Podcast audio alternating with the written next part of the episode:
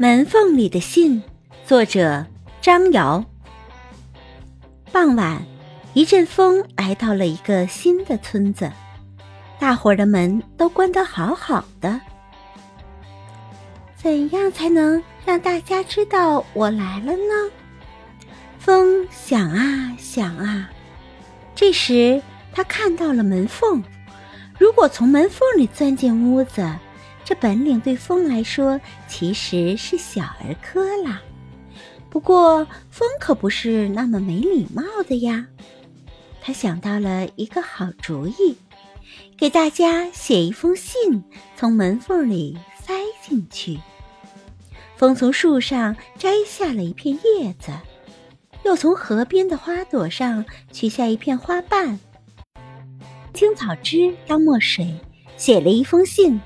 塞进新村子里每家的门缝里。清晨，傻瓜熊开门的时候，发现门缝里夹了一片树叶，树叶上面写着：“认识你是我的荣幸，我的朋友。”咦，傻瓜熊把树叶仔仔细细的打量了一下，这是谁给我的信呀？一定是小刺猬写来的。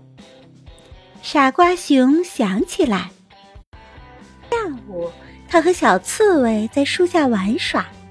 傻瓜熊放开嗓门对着大树唱歌，小刺猬伴着歌声在跳舞。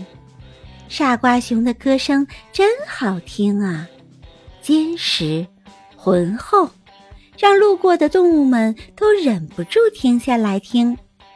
就连那棵大树上的果子，也好像是被歌声打动。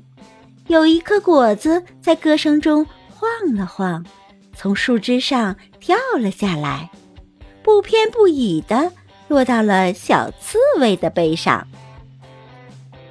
啊，这可是大树送给我的礼物！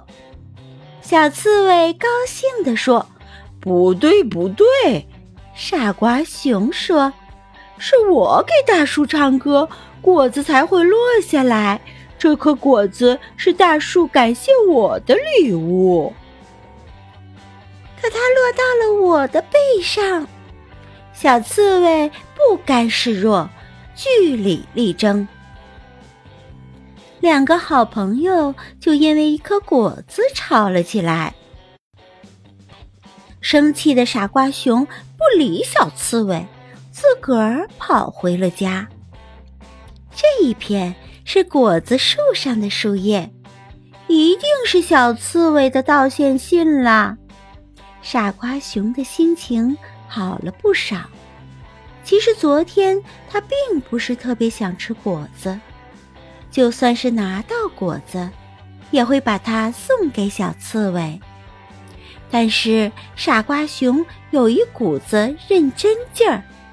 他不想吃果子，就是想证明果子是大树送给自己的。